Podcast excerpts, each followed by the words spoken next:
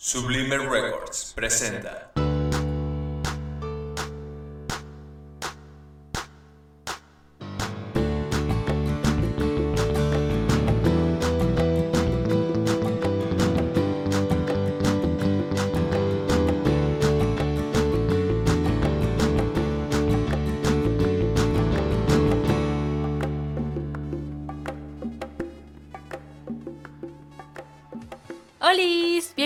Burbuja Literaria.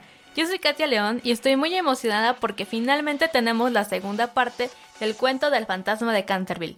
Si aún no han escuchado la primera parte, pónganle pausa a esto, vayan a escuchar la primera y luego regresan. Si ya escucharon la primera parte, entonces sigamos adelante. Lo que escucharán a continuación es la segunda mitad del cuento. Sé que les dije que es muy largo, pero no se espanten burbujitas. Esta es la última parte, por fin podrán saber qué es lo que sucede con el fantasma y la familia Otis así que los dejo en compañía de esta fantasmal narración.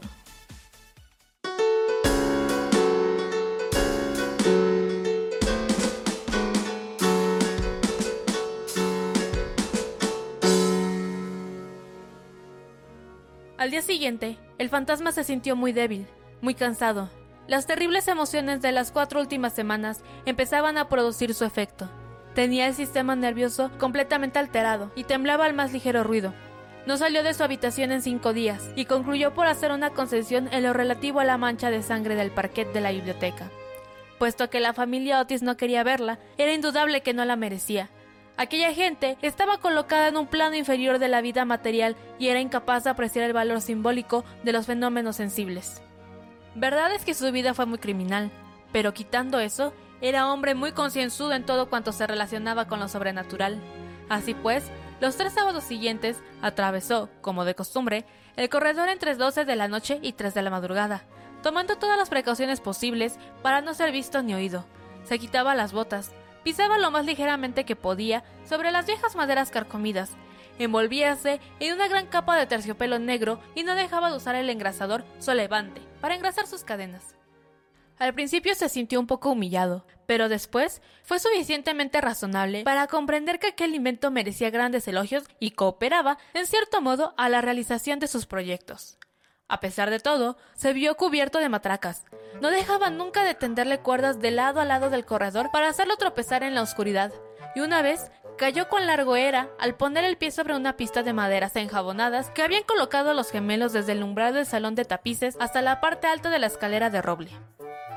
Esta última afrenta le dio tal rabia que decidió hacer un esfuerzo para imponer su dignidad y consolidar su posición social, y formó el proyecto de visitar a la noche siguiente a los insolentes chicos. Cuando estuvo cerca de la habitación ocupada por los gemelos, se encontró con la puerta entreabierta. A fin de hacer una entrada sensacional, la empujó con violencia, pero se le vino encima una jarra de agua que le empapó hasta los huesos, no dándole en el hombro por unos milímetros. Al mismo tiempo, oyó unas risas sofocadas que partían de la doble cama con dosel. Su sistema nervioso sufrió tal conmoción que regresó a sus habitaciones a todo escape, y al día siguiente tuvo que permanecer en la cama con un fuerte riuma. Desde entonces, renunció para siempre a espantar a aquella recia familia de americanos, y se limitó a vagar por el corredor, con zapatillas de orillo, envuelto en el cuello en una gruesa bufanda, por temor a las corrientes de aire, y provisto de un pequeño arcabuz para el caso de que fuese atacado por los gemelos. Hacia el 19 de septiembre fue cuando recibió el golpe de gracia.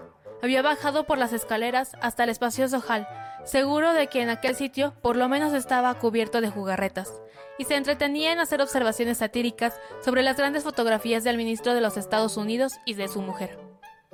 Lleno de terror, cosa muy natural en aquellas circunstancias, se precipitó hacia la escalera, pero entonces se encontró frente a Washington Otis, que le esperaba armado con la regadera del jardín, de tal modo que, cercado por sus enemigos, casi acorralado, tuvo que evaporarse en la gran estufa de hierro colado, que, afortunadamente para él, no estaba encendida, y abrirse paso hasta sus habitaciones por entre tubos y chimeneas, llegando a su refugio en el tremendo estado en que lo pusieron la agitación, el hollín y la desesperación. Desde aquella noche no volvió a vérsele nunca de expedición nocturna, los gemelos se quedaron muchas veces en acecho para sorprenderle, sembrando de cáscara de nuez los corredores todas las noches, con gran molestia de sus padres y criados, pero fue inútil. Su amor propio estaba profundamente herido, sin duda, y no quería mostrarse. Todo el mundo se figuraba que el fantasma había desaparecido, hasta el punto de que Mr. Otis escribió una carta a Lord Canterville para comunicárselo, y recibió en contestación otra carta, en la que ésta le testimoniaba el placer que le producía la noticia y enviaba sus más sinceras felicitaciones a la digna esposa del ministro. Pero los Otis se equivocaban. El fantasma seguía en la casa, y aunque se hallaba muy delicado, no estaba dispuesto a retirarse. Por consiguiente, hizo su preparativo para mostrarse al pequeño enamorado de Virginia. Pero a última hora, el terror que le inspiraban los gemelos le retuvo en su habitación, y el duquecito durmió tranquilo en el gran lecho con dosel coronado de plumas del dormitorio real, soñando con Virginia. Virginia y su adorador de cabello rizado dieron, unos días después, un paseo a caballo por los brados de Brockley, paseo en el que ella desgarró su vestido de amazona al saltar de un seto, de tal manera que, de vuelta a su casa, entró por la escalera de detrás para que no la viesen. Al pasar corriendo por delante de la puerta del salón de tapices, que estaba abierta de par en par, le pareció ver a alguien dentro. Pensó que sería la doncella de su madre, que iba con frecuencia a trabajar a esa habitación. Asomó la cabeza para encargarle que le cosiese el vestido, pero con gran sorpresa suya, quien estaba allí era el fantasma de Canterville en persona. Habíase acomodado ante la ventana, contemplando el oro llameante de los árboles amarillentos que revoloteaban por el aire, las hojas enrojecidas que bailaban locamente a lo largo de la gran avenida. Tenía la cabeza apoyada en una mano, y toda su actitud revelaba el desaliento más profundo. Realmente presentaba un aspecto tan abrumado, tan abatido, que la pequeña Virginia, en vez de ceder a su primer impulso, que fue de echar a correr e encerrarse en su cuarto, se sintió llena de compasión y tomó el partido de ir a consolarle. Tenía la muchacha un paso tan ligero y en una melancolía tan honda que no se dio cuenta de su presencia hasta que le habló. Lo he sentido mucho por usted, pero mis hermanos regresan mañana a Eton, y entonces, si se porta usted bien, nadie le atormentará. Es inconcebible pedirme que me porte bien. Perfectamente inconcebible. Es necesario que yo sacuda mis cadenas, que gruña por los agujeros de las cerraduras y que corretee de noche. ¿Eso es lo que usted llama portarse mal? No tengo otra razón de ser. Eso no es una razón de ser. En sus tiempos fue usted muy malo, ¿sabe? Mrs. Humney nos dijo el día que llegamos que usted mató a su esposa. Sí, lo reconozco. Pero era un asunto de familia. Nadie tenía que meterse. Está muy mal matar a nadie. Oh, no puedo sufrir la severidad barata de la moral abstracta. Mi mujer era feísima. No almidonaba nunca lo bastante mis puños y no sabía nada de cocina. Mire usted, un día había yo cazado un soberbio ciervo en los bosques de Gonsley, un hermoso macho de dos años. Pues no puede usted figurarse cómo me lo sirvió. Pero en fin, dejemos eso, es asunto liquidado. Y no encuentro nada bien que sus hermanos me dejasen morir de hambre, aunque yo la matase. Oh, señor fantasma. Don Simon, quiero decir, ¿es que tiene usted hambre? Hay un sándwich en mi costurero. ¿Le gustaría? No, gracias. Ahora ya no como. Pero de todos modos lo encuentro amabilísimo de su parte. Es usted bastante más atenta que el resto de su horrible familia. Arisca, ordinaria y ladrona familia. ¡Basta! El arisco, el horrible y el ordinario lo es usted. En cuanto a lo de ladrón, bien sabe usted que me ha robado mis colores de la caja de pinturas para restaurar esa ridícula mancha de sangre en la biblioteca.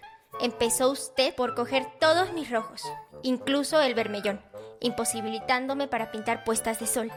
Después agarró usted el verde esmeralda y el amarillo cromo. Y finalmente solo me queda el añil y el blanco.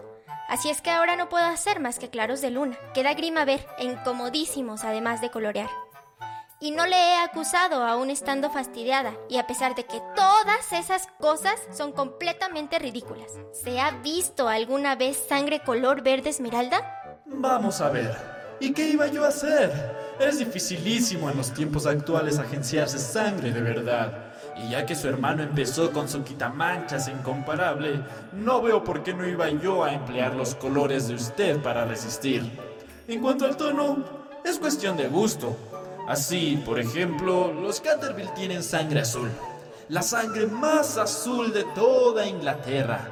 Aunque ya sé que ustedes, los americanos, no hacen el menor caso de esas cosas. No sabe usted nada. Y lo mejor que puede hacer es emigrar.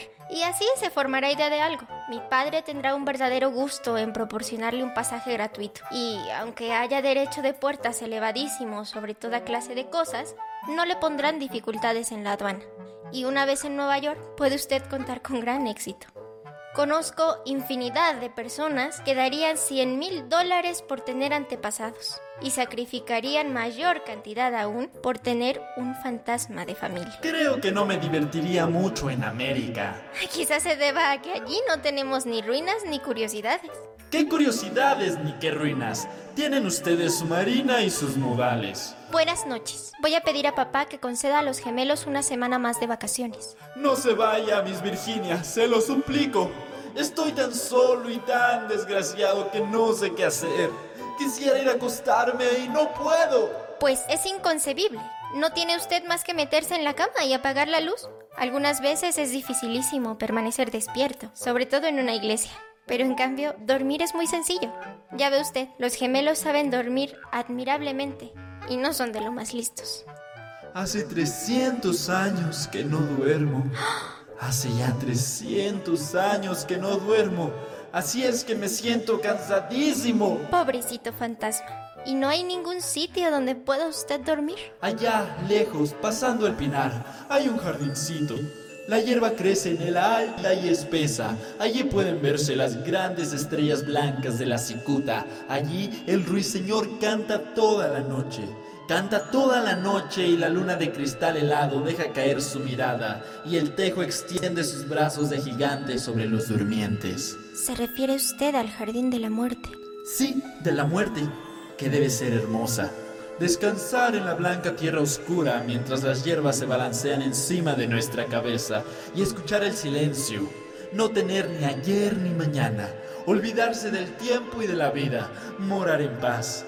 Usted puede ayudarme. Usted puede abrirme las puertas de par en par. Porque el amor la acompaña a usted siempre y el amor es más fuerte que la muerte. ¿Ha leído usted alguna vez la antigua profecía que hay sobre las vidrieras de la biblioteca? Oh, muchas veces. La conozco muy bien. Está pintada con unas curiosas letras doradas y se lee con dificultad.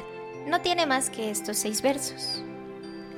Cuando una joven rubia logre hacer brotar una oración de los labios del pecador, cuando el almendro estéril de fruto y una niña deje correr su llanto, entonces toda la casa recobrará la tranquilidad y volverá la paz a Canterville. Pero no sé lo que significan. Significan que tiene usted que llorar conmigo mis pecados, porque no tengo lágrimas, y tiene usted que rezar conmigo por mi alma, porque no tengo fe. Y entonces, si ha sido usted siempre dulce, buena y cariñosa, el ángel de la muerte se apoderará de mí.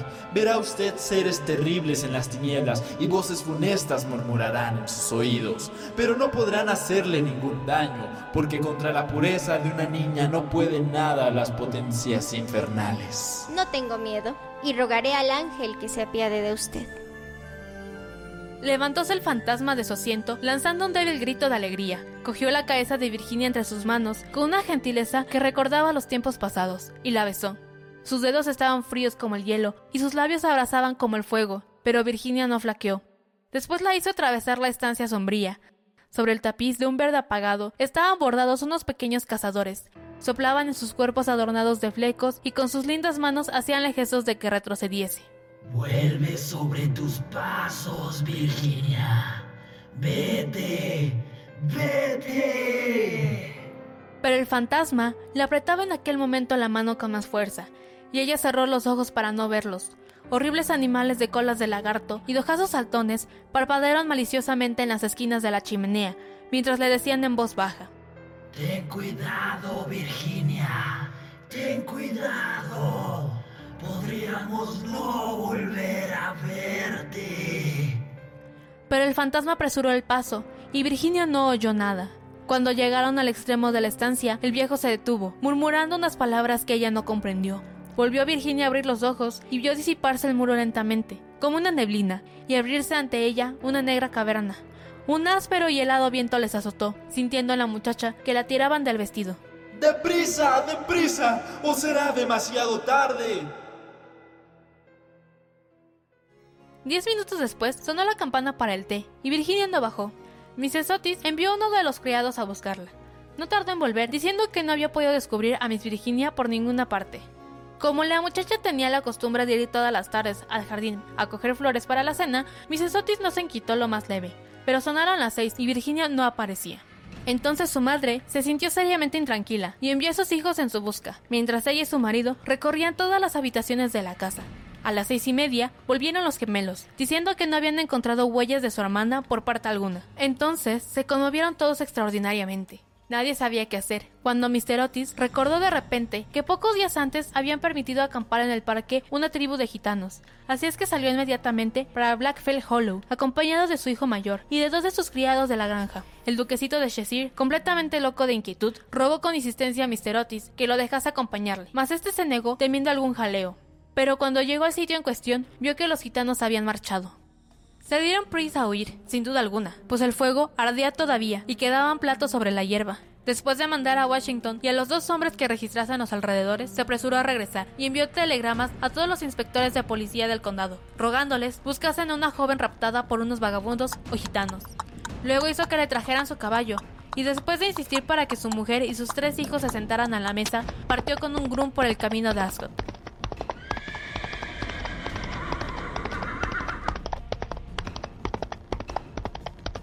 Había recorrido apenas dos millas cuando oyó un galope a su espalda. Se volvió, viendo al duquecito que llegaba en su pony, con la cara sofocada y la cabeza descubierta. Lo, lo, lo siento muchísimo, pero me es imposible comer mientras Virginia no aparezca. Se lo ruego, no se enfade conmigo. Si nos hubiera permitido casarnos el año último, no habría pasado esto nunca. No me rechaza usted, ¿verdad? No puedo ni quiero irme. Pues bien, Cecil. Ya que insiste usted en venir, no me queda más remedio que admitirle en mi compañía. Pero, eso sí, tengo que comprarle un sombrero en Ascot. ¡Al diablo los sombreros! ¡Lo que quiero es a Virginia! Y acto seguido, galoparon hasta la estación.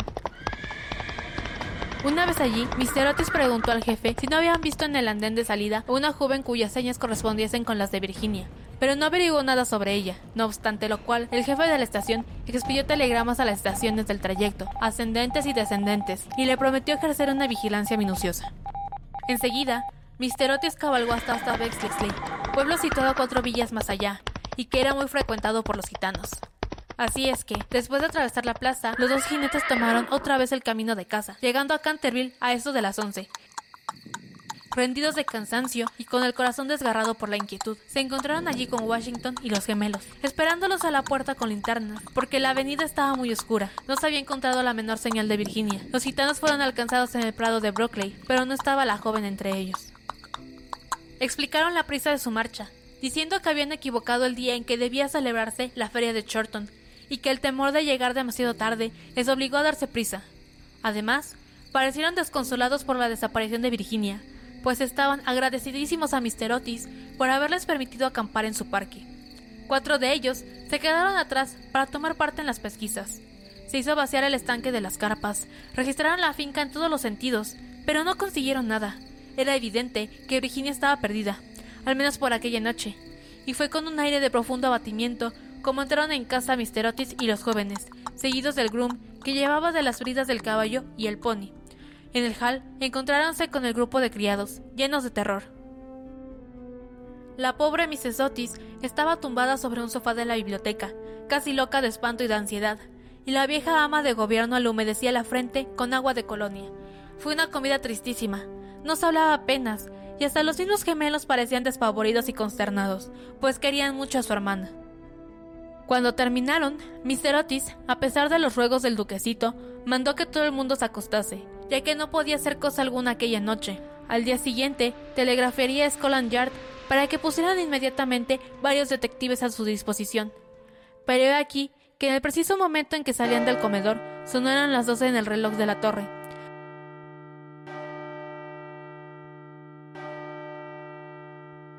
Apenas acababan de extinguirse las vibraciones de la última campanada cuando oyóse un crujido acompañado de un grito penetrante.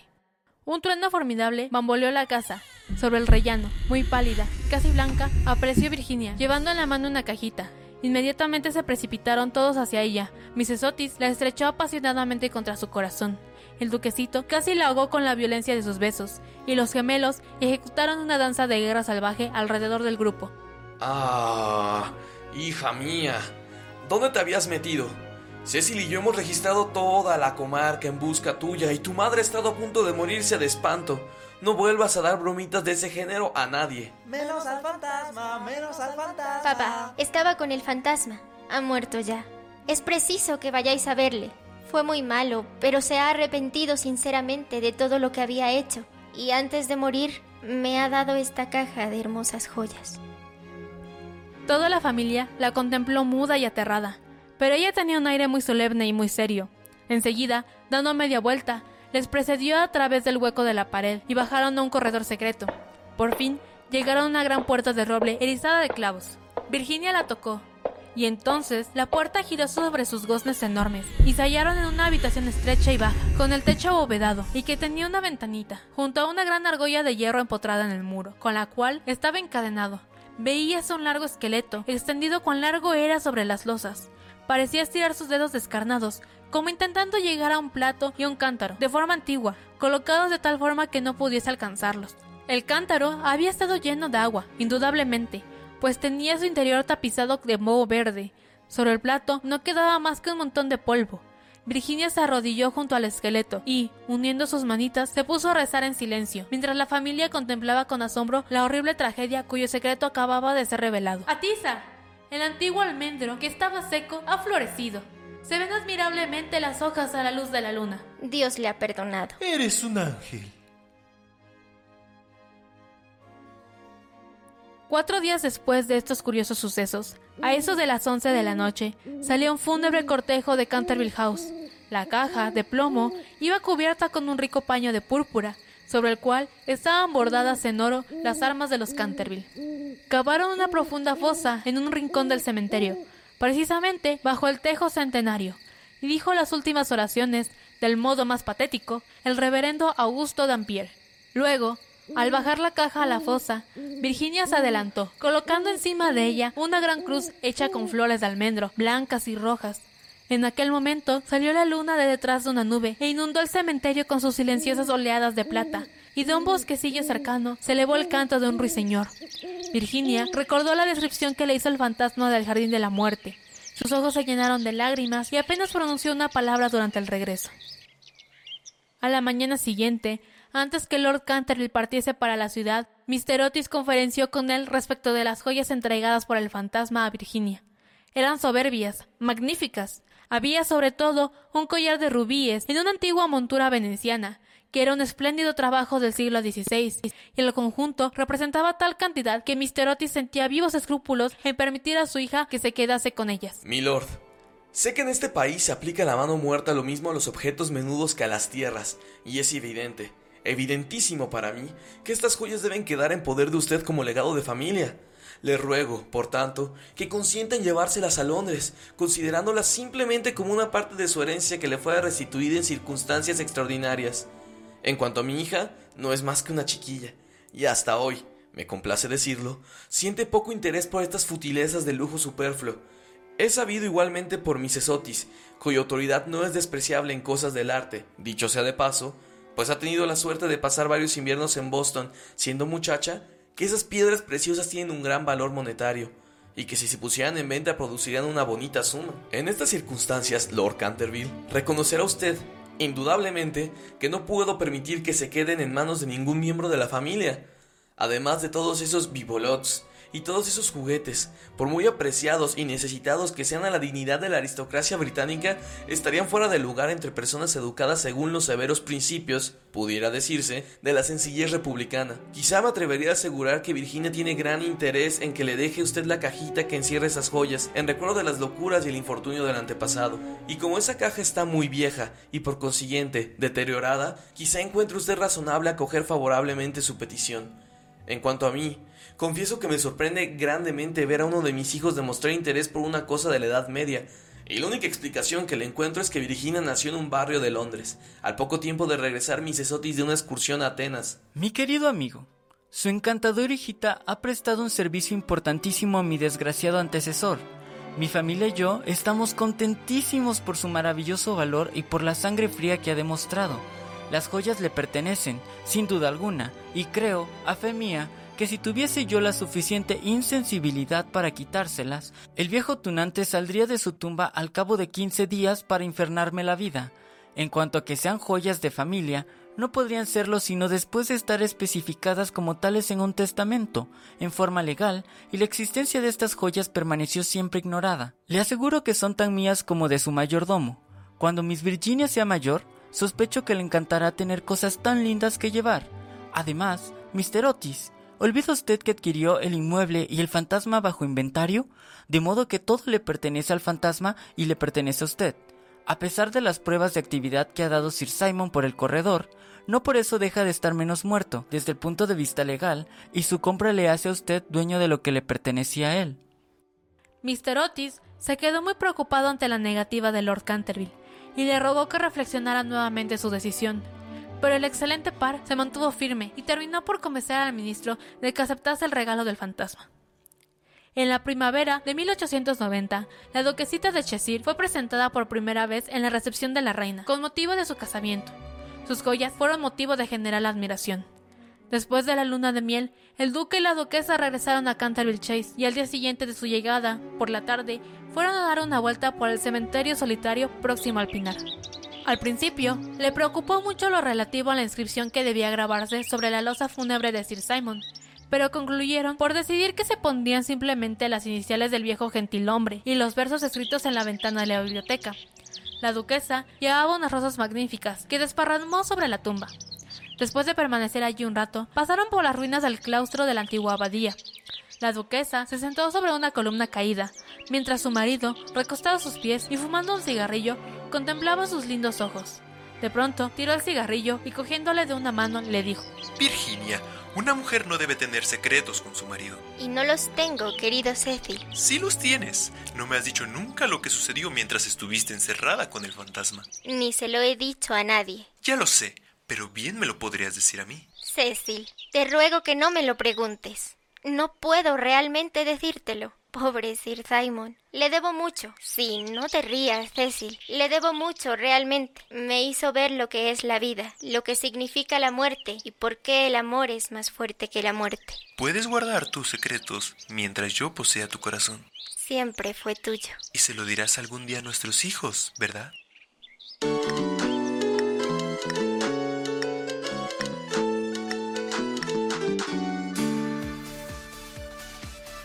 Esa fue la segunda parte de nuestra adaptación del Fantasma de Canterville. Espero que les haya gustado. Urbunautas, si lo recuerdan, ya platicamos un poquito acerca de este cuento en el capítulo anterior. Así que es todo por el día de hoy. Espero que lo hayan disfrutado. Gracias por haberse animado a escuchar esta segunda parte de un cuento tan maravilloso y también por seguirnos en esta travesía literaria. Burbujitas, no se olviden de compartir este capítulo.